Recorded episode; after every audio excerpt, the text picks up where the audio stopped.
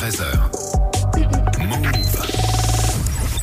Tu es avec nous comme tous les lundis, tu nous parles de mode et cette semaine tu t'intéresses à la politique. Ouais, on est seulement à quelques jours du premier tour de l'élection présidentielle et figure-toi qu'il y a des pros de la communication qui soignent l'image des Mhm. candidats, un peu comme Olivia Pope. hein. Et j'ai discuté avec Christelle Massia, conseillère en image, et elle explique que la mode, bah, c'est aussi une affaire politique parce qu'elle agit avant qu'on ait eu le temps d'ouvrir la parle de bouche. 55% qui vient du langage corporel et de l'apparence. C'est vraiment la communication la plus efficace, la plus rapide. hein. Donc euh, on est vu, on est entendu et ensuite on est compris.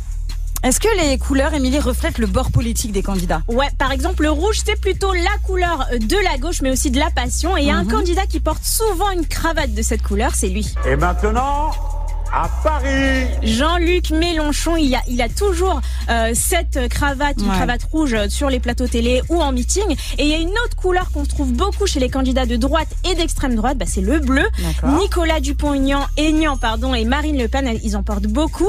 Le but avec le bleu, bah, c'est souvent de rassurer. Alors c'est qui le candidat, Émilie, qui travaille le plus son style? C'est Emmanuel Macron, hein, sans Ah. hésiter. Lui, il est entouré de communicants et on l'a souvent vu sans cravate et ça, c'est pas un hasard. Quand on enlève la cravate, quelque part, on enlève un peu de la tradition.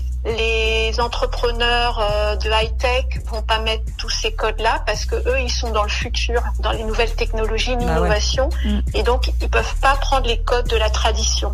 Et l'absence euh, de la cravate, c'est un truc qu'il a piqué à Barack Obama, puisque Mhm. cette obsession pour le vêtement en politique, elle nous vient des États-Unis. Ça s'est démocratisé avec l'arrivée de la télévision. Et en France, c'est plutôt discret, mais ça compte quand même. Émilie, est-ce qu'il y a des tenues qui font polémique en politique? Ouais, l'imprimé, par exemple, chez les femmes. En Ouais. 2019, t'avais euh, Sibeth Ndiaye, je sais pas si tu te souviens, Oui.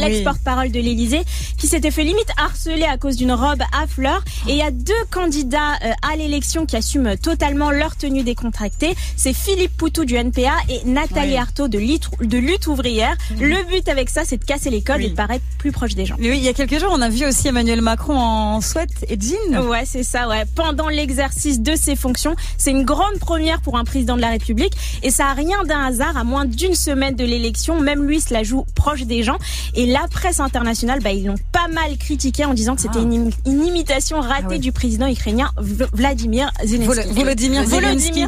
C'est vrai qu'on en a beaucoup parlé de ce style-là de Volodymyr Zelensky. Et maintenant, il Bah est. oui, oui, euh, oui, bah- En même temps, il a pas le temps. euh, il a pas le time, hein, j'ai envie de te dire, quoi. il a quand même un peu autre chose à faire Bah, euh, ça. que, de mettre euh, des cravates. Et puis, ce serait un peu malvenu, en fait, de le voir euh, en costard. C'est vrai que l'on le voit vachement, euh, bah, déjà avec euh, des couleurs kaki. Bon, bah, Ouais. ça représente un Ouais, peu, ouais. un peu euh, bah, La la guerre, guerre, malheureusement. Mm, mm. Et puis, en t-shirt et compagnie. En même temps, bah, voilà, euh, comme je dis, tu vas pas sortir une cravate pour faire quoi. un, discours alors que ton pays est en guerre. Ah, et, clair. et voilà, quoi. Clair. De l'autre côté, euh, Vladimir Poutine, il est cravate. Lui, hein. Alors lui, euh, hop, hop, hop, star cravate. On euh, parle même voilà, plus.